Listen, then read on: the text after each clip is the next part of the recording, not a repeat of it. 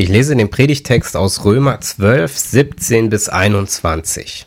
Vergeltet niemand Böses mit Bösem. Seid auf Gutes bedacht gegenüber jedermann. Ist's möglich, so viel an euch liegt, so habt mit allen Menschen Frieden. Rächt euch nicht selbst, meine Lieben, sondern gebt Raum dem Zorn Gottes, denn es steht geschrieben, die Rache ist mein, ich will vergelten, spricht der Herr. Vielmehr, wenn dein Feind hungert, so gib ihm zu essen, dürstet ihn, so gib ihm zu trinken. Wenn du das tust, so wirst du feurige Kohlen auf sein Haupt sammeln. Lass dich nicht vom Bösen überwinden, sondern überwinde das Böse mit Gutem. Dieser Text aus Römer 12 steht im Kontext der ethischen Ermahnungen oder ethischen Weisungen, die Paulus an die Gemeinde oder an die Gemeinden in Rom schreibt. Zu diesem Zeitpunkt kannte Paulus die Gemeinde in Rom noch nicht. Darum sind etliche seiner ethischen Weisungen sehr allgemein gehalten. So wie man sie Leuten sagt, von denen man die genaue Situation, in die man hineinspricht, nicht so ohne weiteres kennt. Und eine der Haupt der Spitzensätze, der Hauptsätze dieser ethischen Unterweisung, die finden wir in Vers 21. Lass dich nicht vom Bösen überwinden, sondern überwinde das Böse mit Gutem. Man könnte sagen, sehr allgemein, man könnte auch sagen, dass hier ganz viel von dem, was davor steht, im Kapitel davor und auch in den Versen davor, komprimiert drinsteckt. Da ist sozusagen die Essenz. Lass dich nicht vom Bösen überwinden, sondern überwinde das Böse mit Guten. In der Predigt will ich dem ein bisschen nachgehen und das mal in konkrete Situationen versuchen zur Anwendung zu bringen. Nach diesem Satz beginnt in Römer Kapitel 13 so ein bisschen ein Neuansatz. Da sind wir auch noch im Bereich der ethischen Ermahnungen. Allerdings wechselt Paulus da das Thema und schreibt dann darüber, wie man sich als Staatsbürger im Römischen Reich damals zu verhalten hatte und führt das ein bisschen aus. Und hier finden wir aber Zusammengefasst, komprimiert als Essenz die ethischen Ermahnungen. Ich will das in drei kleinen Szenen mal versuchen zu veranschaulichen.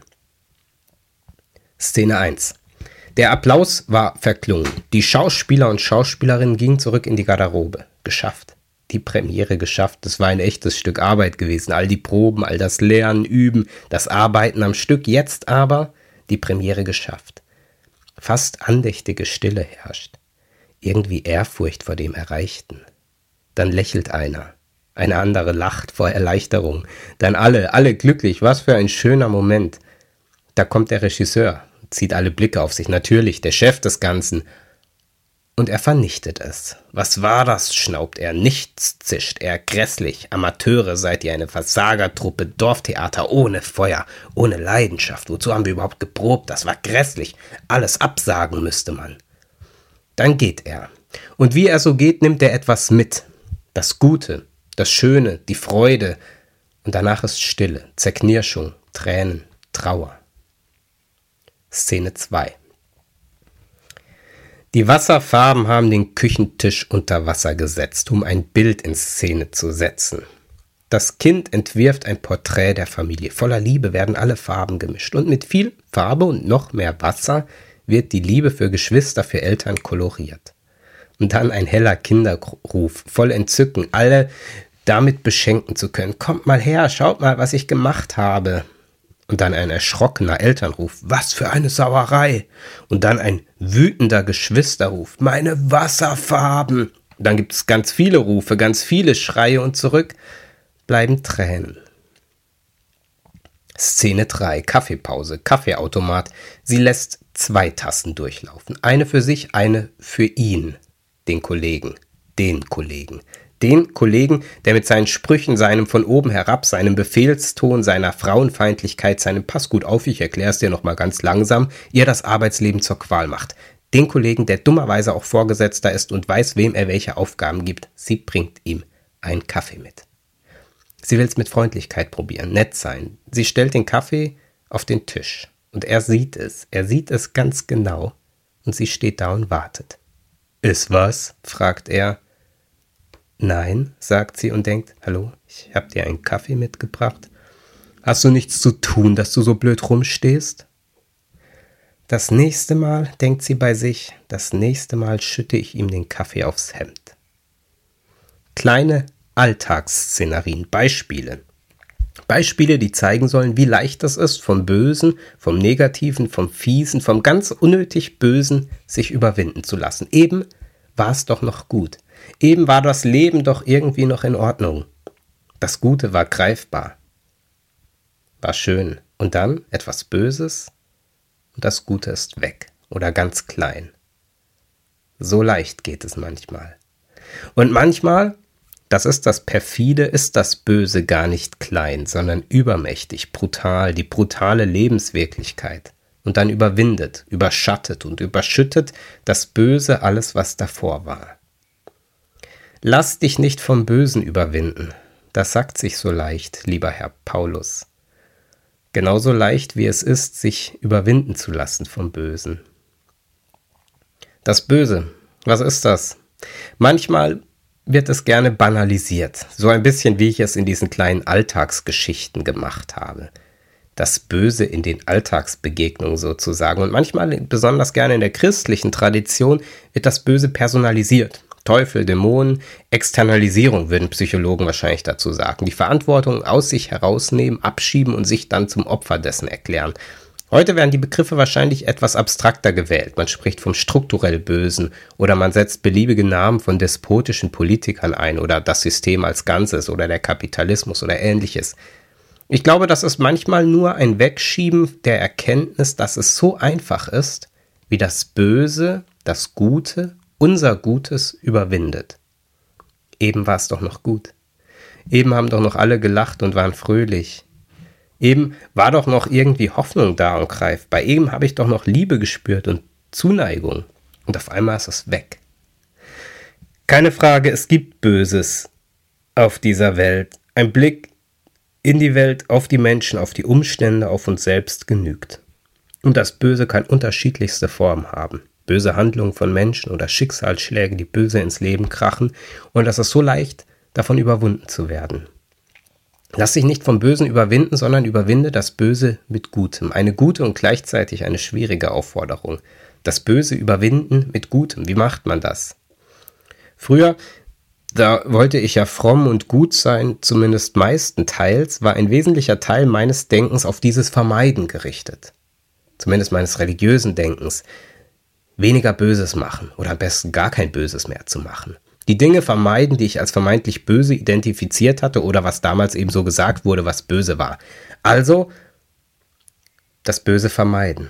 Das Böse vermeiden ist etwas anderes als das Böse zu überwinden. Das musste ich dann merken, denn das Böse passierte weiter. Ich hatte zwar aufgehört, Hausaufgaben in der Hofpause abzuschreiben, aber trotzdem passierte weiter Böses in meinem Leben, in dieser Welt. Und ich merkte, der Zusammenhang scheint komplexer zu sein. Das Böse überwinden. Das Böse, das ungefragt kommen und ungefragt passieren kann. Oft genug können wir es uns ja nicht aussuchen. Da ist unsere Reaktion gefordert. Die Frage an uns, wie gehen wir mit dem um, was auf uns zukommt, was über uns hereinbricht. Sich nicht überwinden lassen, das geht meines Erachtens nicht automatisch, sondern es braucht Widerstand oder Resilienz oder Kreativität. Es gibt ein kleines berühmtes Gedicht, in welchem diese Spannung, wie ich finde, sehr treffend oder zumindest sehr klug beschrieben wird. Das gibt es in verschiedenen Formulierungsvarianten. Ich habe hier mal eine ausgesucht, die ich ganz schön finde. Gott, bitte gib uns die Kraft, um zu ändern, was wir können und zu akzeptieren, dass manche Dinge einfach sind, wie sie sind. Und bitte gib uns die Weisheit, sodass wir sehen, was der Unterschied ist. Reagieren, akzeptieren und das Ganze unterscheiden. Das klingt leicht, ist bisweilen aber eine Lebensaufgabe. Denn manchmal gilt es zu akzeptieren, was passiert ist, weil man es nicht ändern kann oder weil man nur die wenigsten Dinge rückgängig machen kann. Und auf anderes muss man reagieren, sich auseinandersetzen, entscheiden, wie soll, wie will ich mich davon beeinflussen lassen oder nicht, was kann ich dem entgegensetzen, welche Kräfte kann ich mobilisieren oder welche Kräfte muss ich geschenkt bekommen. Wo kann ich was tun und wo brauche ich Gottes Hilfe, um etwas zu tun? Sich nicht das ganze Gute nehmen lassen. Diesen Blick, diesen mutigen Blick auf das eigene Leben zu wagen und sagen, äh, da, da gibt es Böses, was mich überwinden will, weil es über mich hereinbricht, weil Dinge auf der Welt in meinem Leben passieren, Und da gibt es Dinge, die mir helfen, das Böse zu überwinden oder mir zumindest helfen, mich nicht überwinden zu lassen. Wie geht überwinden? Im religiösen Bereich, im christlichen Bereich, da wird das oft gleichgesetzt mit einem Hoffen auf ein gutes Ende. Irgendwann wird alles gut. Irgendwann macht Gott alles gut. Oder auch, dass sich erinnert wird an das, was früher war. In der Vergangenheit hat Gott auch schon alles gut gemacht. Ich glaube, beides ist wichtig. Aber für eine Überwindung im Jetzt, da braucht es auch einen Blick auf das Jetzt. Da hilft nicht immer das, der, der weite Blick auf den jüngsten Tag, sondern da braucht es den Blick auf den heutigen Tag, auf das Jetzt. Ein Blick, der irgendwo sich bewegt zwischen einem Akzeptieren lernen, einem Umgehen können und einem verändern wollen, nicht akzeptieren, sich auseinandersetzen. Und das muss sich in konkreten Situationen erweisen.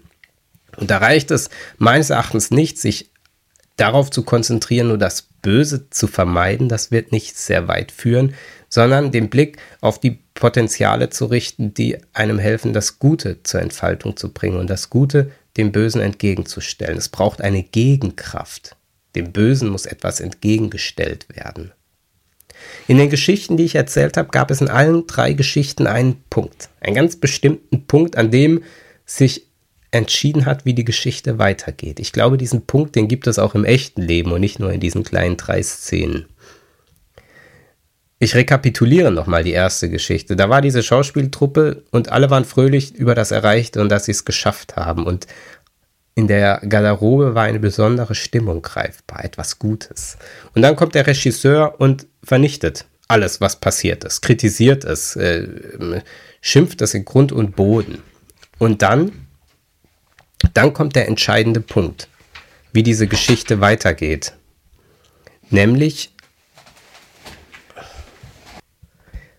In allen drei Geschichten gibt es so einen entscheidenden Punkt. Ich rekapituliere nochmal. Da gibt es diese Schauspieltruppe, die ihre Premiere hinter sich gebracht haben, die glücklich und zufrieden sind über das Erreichte, wo eine besondere Stimmung in der Garderobe entsteht. Und dann kommt der, der Chef rein, der Regisseur, und vernichtet das Ganze mit seiner Kritik und schimpft alle in Grund und Boden. Und dann, dann ist genau der entscheidende Punkt in dieser Geschichte. Wie geht's weiter? Die erste Geschichte, die ich erzählt habe, die endet damit, dass diese Stimmung weg ist. Dass die Freude mit dem Regisseur den Raum verlässt und zurückbleibt Tränen, Zerknirschung und Trauer. Die Geschichte muss so nicht weitergehen. Die Geschichte kann ganz anders weitergehen. Die Geschichte könnte so weitergehen, dass nachdem der Regisseur wieder rausgestürmt ist, einer die Flasche Sekt öffnet und sagt, na dann mal Prost. Oder dass einer sagt, das stimmt, es war nicht perfekt heute, aber wir haben es geschafft. Und beim nächsten Auftritt, da klappt es besser. Die Geschichte kann ganz anders enden. Dazu muss aber an diesem Punkt, an diesem Punkt mit dem dann und dann dem Negativen etwas entgegengesetzt werden und sich nicht einfach nur in diesen Flow ergeben, sondern die eigenen, die Gegenkräfte aktiviert werden. Ebenso die zweite Geschichte. Da hat das Kind ein Bild gemalt und die Küche unter Wasser gesetzt dabei. Oder das Esszimmer. Und dann sehen es die Erwachsenen und das Geschwisterkind. Und dann? Auch da ist wieder der entscheidende Punkt. Wie geht die Geschichte weiter? Mit dem Ärger, mit dem Schrei, mit dem Streit oder ganz anders? Kann da auch ein anderer Impuls eine Rolle spielen, wichtig sein? Die dritte Geschichte, die Frau bringt den Kaffee der Kollege reagiert, wie der Kollege eben reagiert. Und dann? Wie reagiert sie darauf? Was löst es in ihr aus? Auch hier ist das offen. Die Geschichte muss so nicht weitergehen. Sie muss ihm beim nächsten Mal nicht den Kaffee überschütten. Ich glaube, Lebensgeschichten sind ganz ähnlich. Da muss es nicht um Kaffee, Theater oder um Kinderbilder gehen, aber es geht um diesen Punkt. Und dann? Da passiert etwas. Das Böse bricht sich ungefragt Bahn im Leben. Und die Frage ist, werde ich davon überwunden? Oder gelingt es mir punktuell vielleicht oder manchmal vielleicht, das Böse zu überwinden? Kraft meiner eigenen Kraft und Stärke oder Kraft der Unterstützung Gottes. Gelingt es mir an der einen oder anderen Stelle die Sache umzudrehen und zu sagen, und dann geht die Geschichte diesmal anders weiter. Nicht damit, dass mir das Gute weggenommen wird. Dann also Amen.